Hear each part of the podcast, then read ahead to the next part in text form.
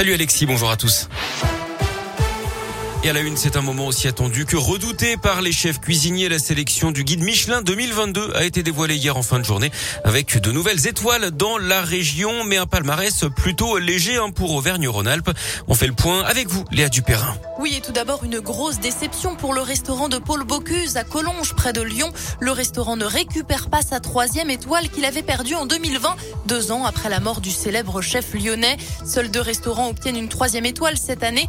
Plénitude à Paris et la Villa Madi à Cassis. Au total, 41 restaurants ont reçu une première étoile. Trois d'entre eux se trouvent dans la région Auvergne-Rhône-Alpes.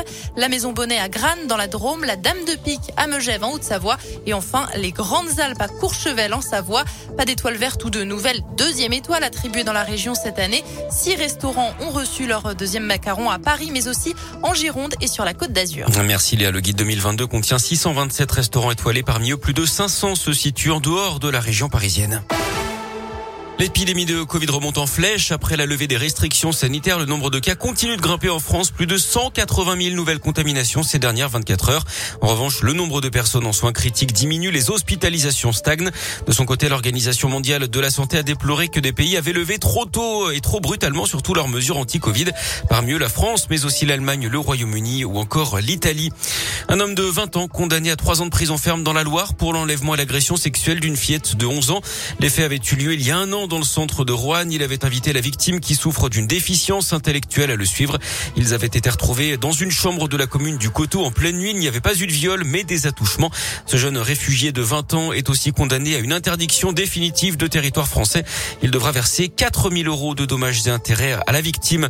Une grosse prise dans la région. Un homme en scooter a été arrêté à Vaux-en-Velin près de Lyon avec une très grosse somme d'argent dimanche soir.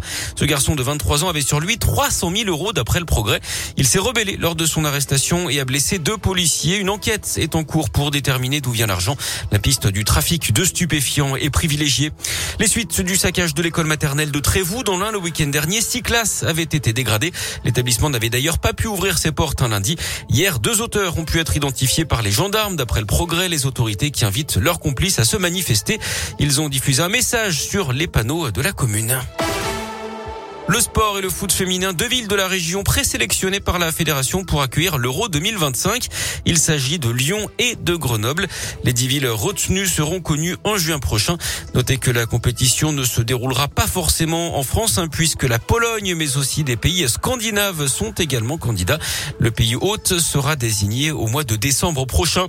Et puis on termine ce journal avec du basket et de l'Eurocoupe. Mauvaise soirée hein, pour la Gielbourg, les Bressans battus à domicile hier par les Allemands Doulme 85 à 72.